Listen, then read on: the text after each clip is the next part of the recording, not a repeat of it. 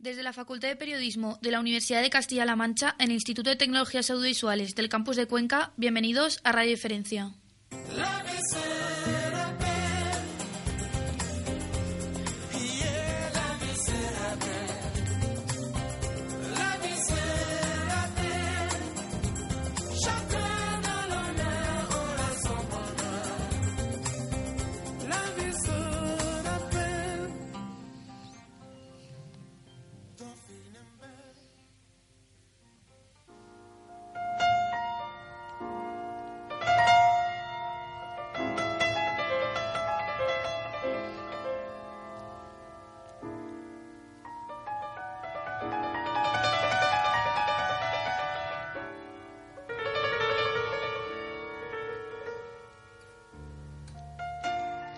La violencia machista sigue siendo uno de los problemas sociales más graves, no solo en España, sino en todo el mundo, que afecta fundamentalmente a mujeres y a niñas independientemente de la cultura a la que pertenezcan.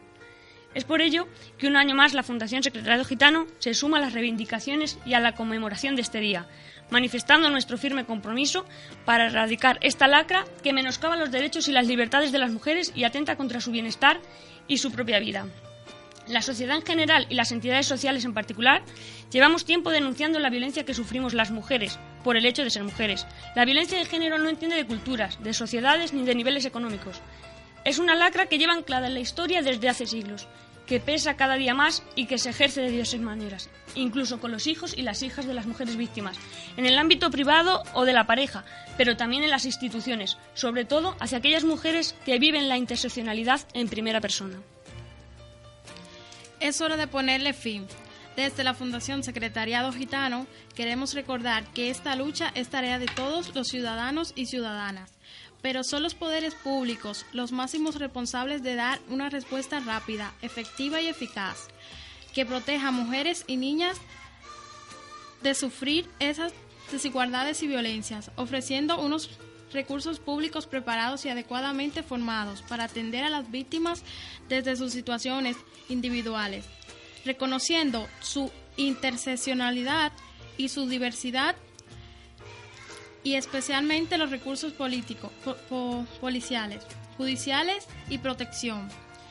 Y es la sociedad en general la que debe hacerle frente, no siendo cómplice, apoyando a las víctimas, sin culpabilizaciones ni juicios, condenando y rechazando explícitamente el maltrato y educando en la igualdad a nuestra infancia y nuestra juventud.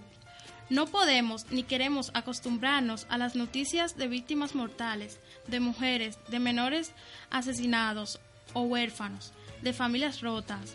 No queremos que las mujeres víctimas de violencias sean una mera cifra y que solo reduzcan a hacer información de comunicados o noticias. La educación en igualdad y la defensa y el respeto a la dignidad de todas las personas son dos factores fundamentales para la prevención de la violencia contra las mujeres. Dos objetivos que han sido y seguirán siendo prioritarios, prioritarios en, el, trabajo de la Fundación Secretaria de Gitano. Por ello, es necesario eh, no solo actuar hoy, sino los 365 días del año. Queremos y necesitamos a los hombres de nuestro lado, porque también les beneficia la igualdad y también les afecta la violencia que se destinen más y mejores recursos y que esos recursos contemplen a las mujeres en su plena diversidad, que la educación en igualdad se ponga en práctica desde las edades más tempranas. Por las que están y por las que no están, hoy siempre decimos no a la violencia contra las mujeres.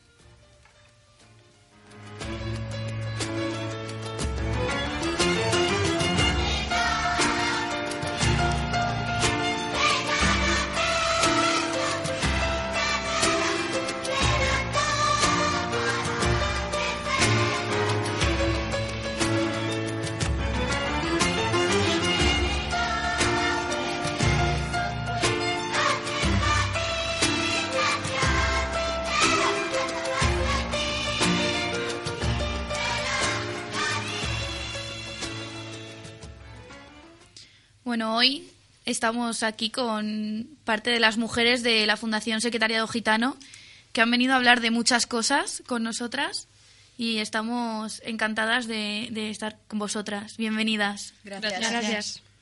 Bueno, pues vamos a hablar sobre las propuestas y objetivos que tenéis en el programa Cali.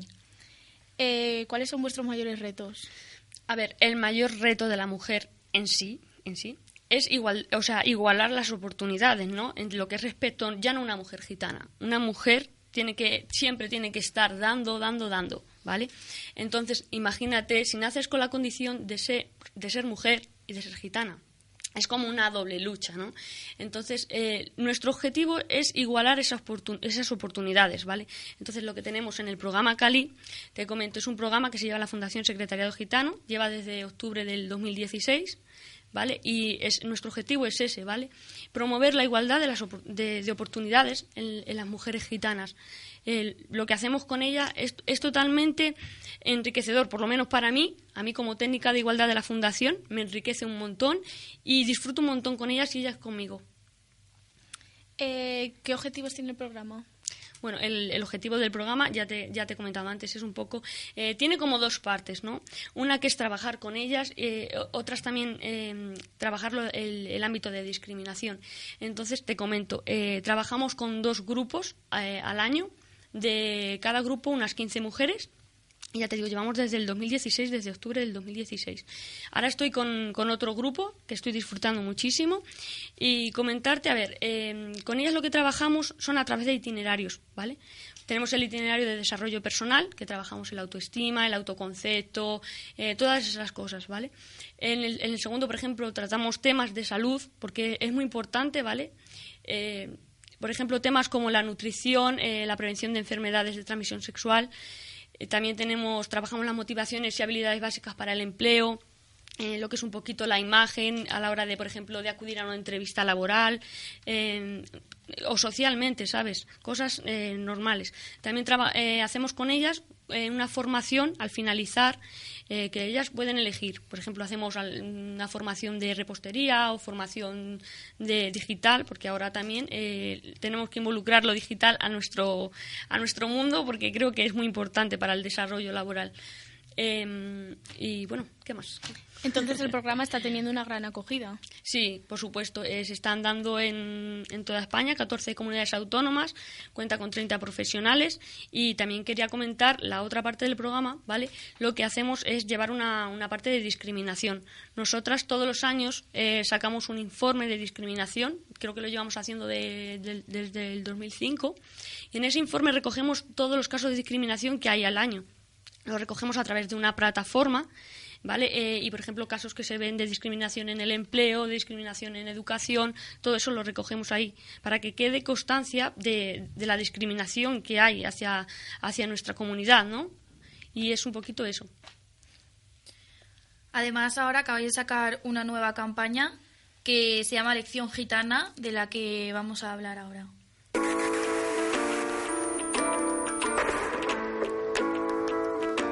Mírame a los ojos.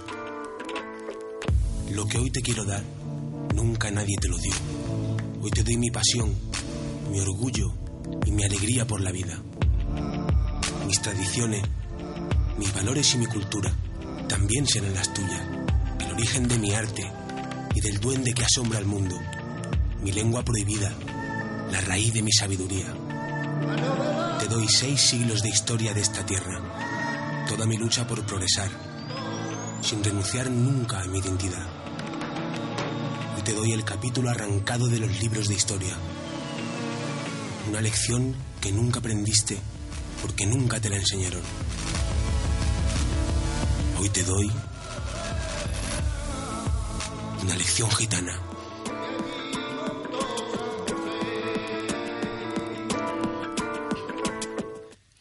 Bueno, yo me quedo con una frase una lección que nunca aprendiste porque nunca te la han enseñado. Exactamente. Muy bien. Es que esta campaña va dirigida a eso, ¿vale? Es una campaña de sensibilización para contribuir al conocimiento del pueblo gitano, ¿vale? Eh, muchas cosas de los gitanos, pues, se han tenido que... se, han perdido, pero por el tema de la opresión, ¿no? De, que se ha tenido, por ejemplo, la lengua, ¿vale? Eh, y cosas de esa. Pero, no, o sea, es como que los clichés y los estereotipos hacia los gitanos eh, siguen estando porque no nos conocen no se puede generalizar. No todos somos iguales, eh, no todos somos delincuentes, no todos son ladrones, no, Las mujeres, nosotros, a mí, soy mujer gitana, me gusta estudiar, me gusta el fútbol, eh, me gusta viajar, me gusta hacer muchas cosas, ¿vale? Y no solamente, pues, eh, eh, hay que hablar siempre de, lo mismo, ¿no? De, del tema que se tiene de, los estereotipos de la mujer gitana, de los, los estereotipos de los gitanos, ¿vale? Nosotros, claro que queremos avanzar, por supuesto. Si nos preguntan, ¿cómo no va a querer avanzar? A cualquier persona que le preguntes, ¿quiere avanzar? Te va a decir, pues claro que sí. Pero eh, es como que con una mano te dejan y con la otra no, no les interesa o qué. Bueno, pues lo, lo que yo quiero decir es que esta campaña a mí me encanta muchísimo porque lo que pretende es sensibilizar a conocernos más, ¿vale? Entonces es un poquito eso. Pues sí que es el momento de, sobre todo, dejaros hablar y escucharos a vosotras, que sois muy importantes. ¿Qué más queréis? ¿Qué, ofrecéis con esta campaña? ¿Qué, ofrecemos para que nos veamos? Pues a ver, lo que nosotros em, queremos ofrecer es que, como ya te digo, el, el objetivo principal de la campaña es que nos conozcan. ¿Vale? Em, independientemente de la cultura a la que pertenezcas, da igual, ¿vale? Eh, yo puedo tener unas ideas y otras. Lo que no se puede hacer es eh, no, no se puede incluir prejuicios. Yo puedo tener una idea y puedo tener una forma de pensar, pero nos podemos llevar guay, nos podemos llevar bien, podemos compartir, podemos respetar. Y siempre las cosas se deben de hacer desde el respeto. Y yo creo que, que lo que quieren visibilizar es que nuestra cultura eh, muchas cosas se han perdido por el desconocimiento. Hay algunas de las que me gustan más cosas de mi cultura y otras que no, no, no me gustan. Pero eso no quiere decir que sea ni peor ni mejor. Simplemente es como todo. A lo mejor hay cosas de, de la comunidad no gitana, ¿no? De, de los payos, que a mí me encantan. ¿Vale? Y, me identifico mucho, pero también me identifico con mi cultura. Entonces, un poco es el conocernos, el conocer también a la comunidad gitana, eh, cómo se comporta, eh, cuáles son sus códigos. Y por eso no son más ni menos, simplemente somos uno más. Hablando sobre esto, hay una canción muy bonita que expresa muy bien que sois gitanas, sois mujeres, pero sois muchas más cosas.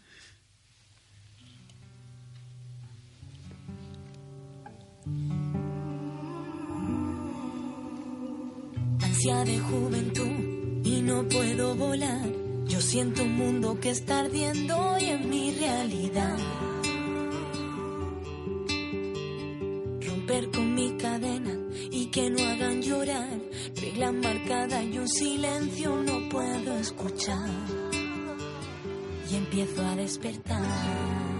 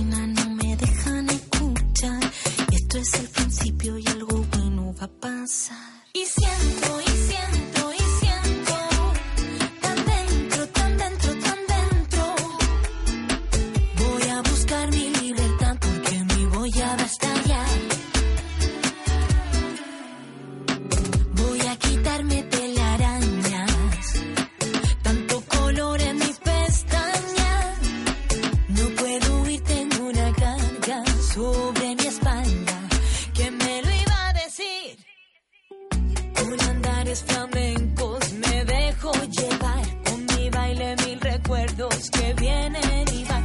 Mi voz muerta basta ya. Quiero sacar ya mi fuerza y todo llega al final. Voy a quitarme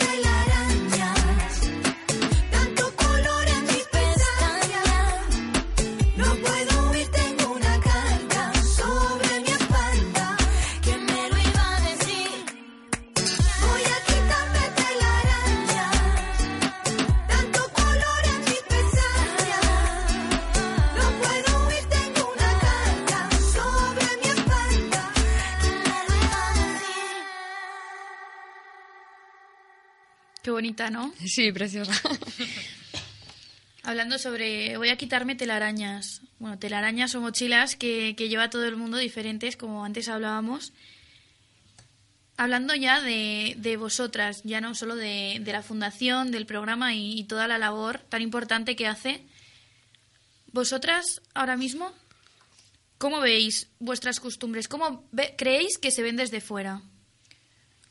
Pues con tu permiso, eh, yo personalmente nuestras costumbres desde fuera se ven un poco a lo mejor machistas o incluso se pueden llegar a ver como muy de la era antigua, ¿no? Es totalmente respetable la opinión personal de cada persona. Pero yo, por ejemplo, que lo vivo desde dentro, ¿vale? Eh, nuestras costumbres en ningún momento son eh, puestas para obligatoriamente cumplirse, ¿vale? Por ejemplo, en mi caso, mi madre, desde pequeña, pues te enseñan eh, nuestras costumbres, eh, la forma que tenemos nosotros a la hora de respetar a nuestros mayores, el cuidado que tenemos a la hora de la familia, eh, la forma de casarnos, ¿no? Esas costumbres son enseñadas desde pequeñas, pero no solamente a nosotras, sino también a ellos, ¿vale? O sea, parece ser que esto solamente se, se rige hacia la mujer y no es así, también es hacia el hombre. Pretendemos que tanto la mujer como el hombre lleguen vírgenes al matrimonio, ¿vale? No lo hacemos por un caso de decir la mujer vale menos y en caso, pues por eso se le tiene que hacer. No es así, ¿vale? Eh, nos enseñan desde pequeños que hay que respetar tanto al hombre como a la mujer, porque somos iguales. Pero desde fuera no se ve así, por desgracia. Entonces, eh, a mí me lo han enseñado, pero no ha sido algo que me lo hayan puesto obligatoriamente para cumplir. Es, te lo enseñan y si tú lo ves conveniente, pues lo realizas. A mí personalmente, lo que es a mí, sí me gusta, ¿vale? Porque es algo que nos caracteriza a nosotros, a los gitanos. Y pues lo llevamos de una forma que a mí personalmente me encanta, por cómo vivimos las cosas con la fuerza, con las ganas, con la pasión que lo vivimos. Eh, y es una forma muy bonita de demostrar, eh, yo creo que en todas las culturas, no solamente la nuestra, porque yo muchas veces he como dice Sheila anteriormente, eh, te vas con gente, por ejemplo, que no es de tu misma cultura, y yo he escuchado muchísimas muchachas que dicen, pues a mí mi madre no me deja estar con todos, ¿no? Me enseñan también que debo de guardar, por así decirlo, mi persona y cuidarme y respetarme, ¿no? Y eso es lo mismo que nos enseñan a nosotras, es lo mismo, pero de una forma a lo mejor un poquito remarcada en el sentido ese de que a nosotras se nos hace esa pequeña prueba. Mucha gente no llega a realizarla, pero sí llegan vírgenes a su matrimonio, ¿vale? No se hacen la prueba llamada pañuelo, ¿vale? No, a ver, en sí, eh, el pañuelo, vale. Eh, si hablamos de ese tema, el pañuelo en sí es, es como un ritual, ¿vale? Es como una, una antesala de, de que de demostrar que esa mujer, pues, es, es virgen, ¿no? Eh, y ya te forma parte de la cultura, es algo más que forma par- parte de, es como un ritual, no es que te identifique como gitano. Si tú, a ver, tú eres gitano y eres gitana eh, y te tiene tienes que hacerte el pañuelo, sí, sí, no. Como ella decía, no es nada obligatorio. No solamente a la, a la mujer gitana, sino a la mujer que no es gitana. A mis amigas, pues hay gente que, que por su moralidad dice, pues es que yo no me voy a ir con cualquiera, si es que yo no voy a estar con 200 y la madre, ¿me entiendes? Simplemente, pues eso, que, que se guardan moralmente, de decir, pues yo la, pues la primera vez con- quiero estar con alguien a quien yo ame y que verdaderamente sea especial para mí, ¿vale? Pues igual en la, mujer gitana, como dice ella, te enseñan unas, unas cosas, ¿vale? Te dicen, pues que esto está bien, que no, como a, todo, como a todos los niños les, les enseñan, ¿vale? Les dicen, pues, eh, por ejemplo, imaginaros, ¿vale? Si una mujer em, se pone a tener relaciones con todo el mundo, no solamente gitana, ¿vale? Una no gitana, ya sabemos lo que va a pasar, ¿no?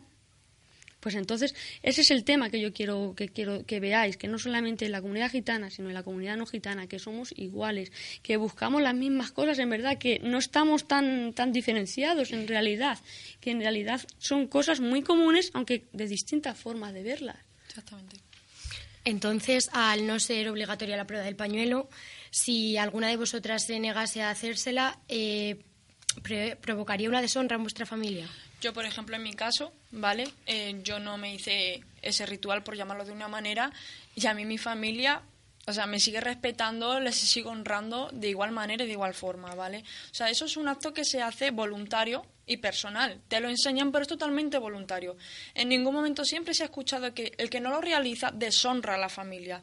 Eso no es así. Quien lo realiza es un acto voluntario que lo quiere hacer por propia voluntad. Por... Es una forma de verificar que eso es cierto, ¿vale?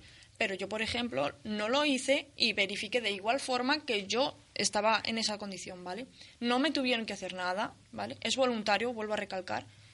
¿Te lo enseñan? Claro que sí, porque es parte de nuestra costumbre, es parte de nuestras ideas que han sido siempre parte nuestra, pero eso en ningún momento ha sido algo impuesto. Si no lo haces, deshonras a la familia o muchas veces se llega a escuchar que, por ejemplo, ya te apartan o te dicen, ya no eres parte o das deshonrado a la familia o incluso a los hombres, ¿no? No es así para nada, ¿vale? Mi padre sigue estando tan orgullosa de mí, mis abuelos, mis tíos, ¿vale? Y toda mi familia, porque lo importante no es eso, sino la persona que tú eres. ¿Vale? Porque puede ser que no llegues a viajar al matrimonio, pero eres una persona íntegra, no tiene que ver nada, ¿vale? Tus hechos hablan por sí solos. No hace falta, hay personas que, por ejemplo, por circunstancias X que a lo mejor se desconocen, no llegan vírgenes al matrimonio y por eso no quiere decir que sean más o sean menos. Siguen siendo personas igualmente que puedo ser yo que he llegado virgen al mismo matrimonio, ¿vale? Sí, y sí que es cierto que quería decir que a lo mejor dentro de nuestra comunidad, pues pensamientos hay para todos y para todo. Em, hay a lo mejor gente que dice, uy, pues para mí, y gitanas, ¿vale? Que a lo mejor pueden pensar, pues mira, pues para mí si una mujer gitana no se saca el pañuelo, pues no es una mujer de honra. Pues vale, pero yo también soy gitana y yo pienso que no es así. ¿Vale? O sea, para que veáis que también tenemos una diversidad de opiniones dentro de nuestra propia comunidad, que eso también pasará con vosotros. Yo creo que al final lo importante es tener la libertad de poder decidir y, de poder decidir antes si quieres hacerte la prueba del pañuelo o no, o si quieres llegar a esas condiciones al matrimonio o no, y que al final pues todo es, es válido. Yo tengo una pregunta, tú decidiste no hacerte la prueba del pañuelo y, y a ti desde pequeña te habían enseñado que en teoría era lo que tenías que hacer o lo que, no sé. ¿Para ti es una algo difícil cuestionarte si quieres o no quieres hacerlo o decirle a tu familia toda la vida has pensado que no te lo querías hacer? ¿O qué pasa ahí? A ver, personalmente a ti te enseñan que eso hay que hacerlo, ¿vale? Porque es una forma de que es que es parte de tu cultura, ¿no? Como otras culturas a lo mejor tienen otras creencias o otros hábitos o otros ritos, ¿no? Pues a mí sí es cierto que a mí me lo enseñan desde pequeña, pero en ningún momento, como vuelvo a recalcar, te lo imponen, ¿vale?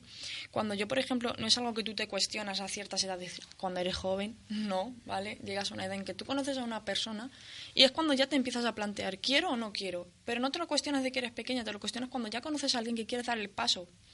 Entonces, en mi caso, pues por ejemplo, yo conocí a esa persona, me enamoré y no lo vi necesario hacerlo, ¿vale? Porque creo que mi testimonio hablaba, y no hacía falta ni verificar, ni a mis padres hacía falta demostrar nada, ni a nadie. Creo que yo soy una persona íntegra, libre, que puede elegir cuándo, cómo y por qué, ¿vale? Entonces, eso fue lo que yo hice. Conocí a una persona y pasó. Como dices, pasó lo que tuvo que pasar y ya está. Y no tuve ni que dar explicaciones, ni nada, ni eso en plan de decir, a ver ahora cómo lo hago yo, en plan de qué situación más peligrosa o yo qué sé, o la que sea. No es así para nada, es una decisión que toma cada uno personalmente y si dice no quiero, no quiero. Y si quiero, pues adelante, perfectamente. Todo el mundo te apoya, todo el mundo está ahí contigo. Si no quieres, pues también lo van a hacer, ¿vale? Y ya está, o sea, no tiene más. Es, a veces eh, influimos muchísimo en las horas de, de comentar de ciertos temas y en verdad no es tan grave la situación. Para nada es tan grave tú tomas la decisión de tu vida. Por ejemplo, hay gente que quiere estudiar medicina, otros a lo mejor quieren estudiar policía, ¿no? Y ya está, es una decisión que tú tomas y estudias lo que quieras. Pues esto es igual. Tú te casas si te quieres casar, si no te casas no te quieres casar. Incluso hay gente que por opiniones no falte, que por ejemplo se quieren casar y no hacen ni la prueba del pañuelo, simplemente se casan por lo civil, crean su boda y ya está. Y hay gente que a lo mejor en cambio dicen, pero ¿cómo me voy a casar por lo civil? Por opiniones hay colores, por así decirlo. Hay gente que entonces sí quiere hacerlo. Pero eso ya va en la libertad de cada persona. Sí, es más, es más sencillo de lo que parece, como estaba comentando ella. Es algo muy simple. No es tan como lo pintan, ¿no? Porque yo creo que vosotras, no sé si alguna vez, pues como en todos los sitios, eh, habéis sacado temas de, de, gitanos o de gitanas y segura, es que estoy segura, segurísima, que habéis preguntado lo del pañuelo o, o habéis pensado, ¿qué es esto? esto? Y ahí, como veis, es muy simple, ¿sabes? No es que sea algo muy complicado, ni el por qué esto, ni por qué lo otro, ni por qué yo creo que sí. Sí, no, sí, es así totalmente. Y yo creo que también es un tema que, que es muy, muy curioso y que al final, pues, si no conoces a ninguna mujer gitana y no le preguntas directamente, no sabes. Yo sí que, yo por ejemplo, personalmente sí que pensaba que la familia se lo tomaba como una deshonra. Y ahora, en cambio, pues me acabáis de decir que no. Y, y no sé, me parece, pues al final, que, que, pues como antes hablábamos, que buscamos lo mismo, que es la libertad de poder decidir. Totalmente. Y yo tengo otra pregunta, y es que en el grupo de amigas, cuando en tu caso decides no hacerte la prueba del pañuelo, si otra chica a lo mejor duda de si hacérsela o no hacérsela, para ella es importante que tú no te la hagas, puede cambiar su decisión. o sea, no, no, no cambiar de que lo vea mal o algo de eso, sino en el sentido de que a lo mejor le ayuda a decidir, en el sentido de decir, bueno, pues si ella no lo ha hecho, yo sé que, que al final, pues si no lo hago, no va a pasar nada, porque no significa que, que mm, no sé. Para nada influye. Mm, A mí personalmente, por ejemplo, mi madre, ¿vale? Hablo mucho de mi madre porque mi madre para mí... Porque la mi madre, en cambio, eh, sí, ¿vale? Mi madre sí se lo hizo, sí se lo realizó, eh, por cuestión y voluntad propia. Es algo que remarco mucho, pero ¿por qué? Porque creo que es algo muy importante. Y mi madre sí lo hizo. Mi madre fue una persona que sí lo hizo, se quiso casar, por así decirlo, bien, como nosotros diríamos, bien. Y mi madre sí lo realizó. Entonces, eh, hubo, por ejemplo, tías mías no lo hicieron, tías mías sí lo hicieron. Y para nada repercute la decisión que tome una persona hacia mí. No repercute en nada. ¿Por qué? Porque es algo que se elige libremente. Una cosa que haga ella algo mal y a mí me afecte.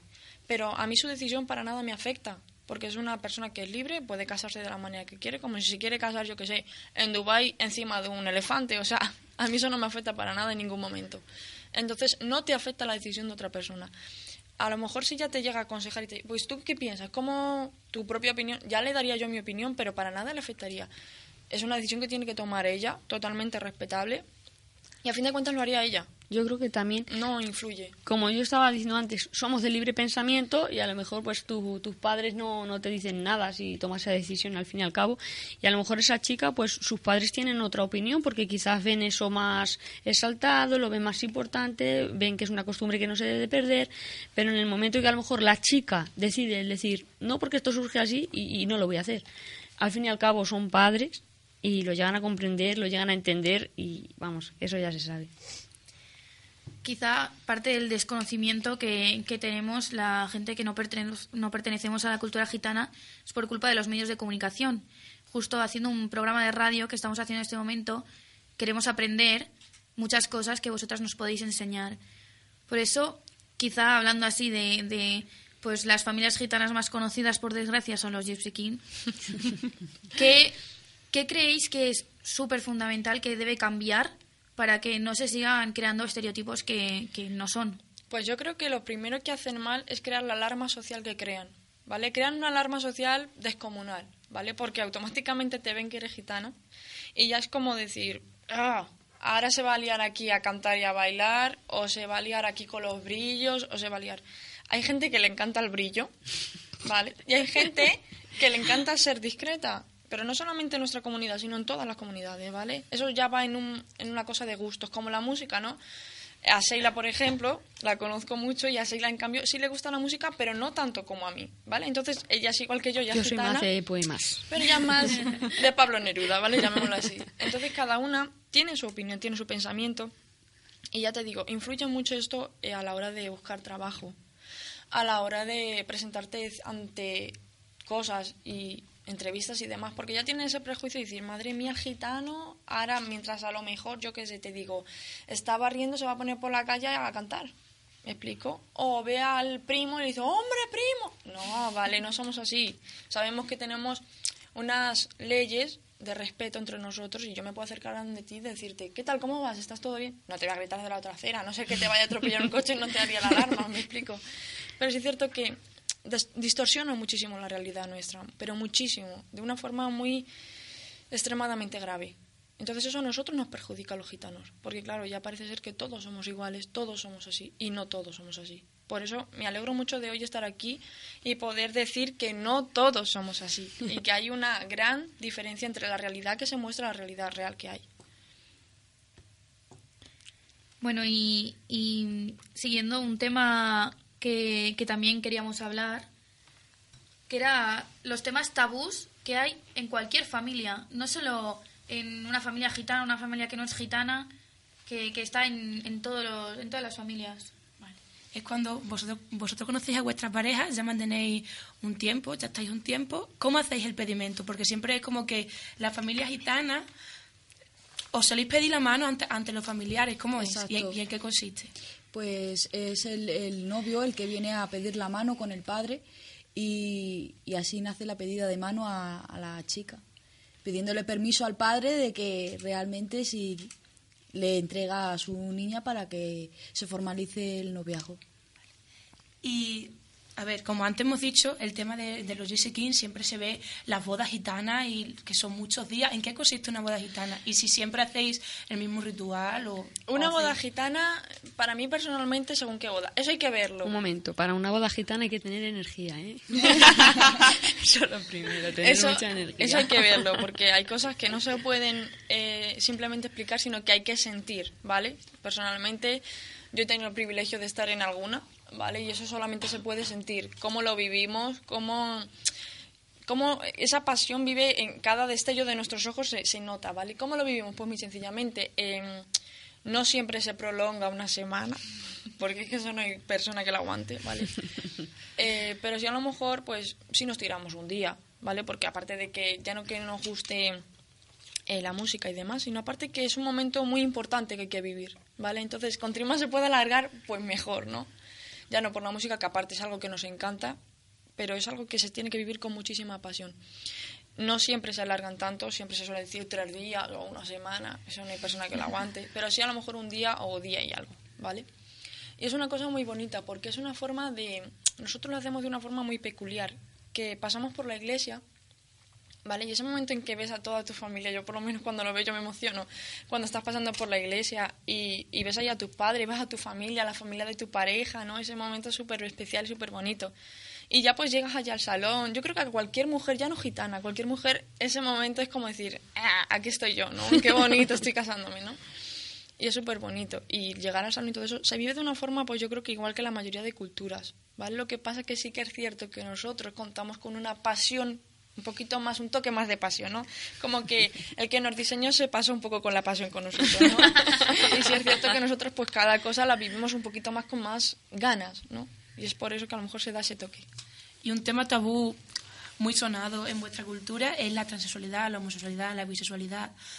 ¿A vosotros cómo os afecta que una persona diga, pues mira, soy homosexual, soy transexual? ¿Cómo os lo tomáis personalmente? Pues a ver, es un tema que yo creo que es un poquito mm, difícil de, de hablar. No por nosotros solamente, sino yo creo que por la mayoría de culturas. Lo que pasa es que hay culturas que lo hablan de una manera más light y hay otras que lo hablan un poquito más esto. ¿Por qué nosotros no es que nos cueste, ¿vale? Porque no nos cuesta para nada hablar- tratar de un tema como si tenemos que hablar de la sexualidad. Parece ser que al gitano le cuesta hablar de sexualidad. A mí no, no es ¿eh? así, ¿vale? No No me cuesta hablar de nada. ¿vale? Pero sí, por desgracia, contamos con eso. ¿Por qué? Porque tenemos muchísimo...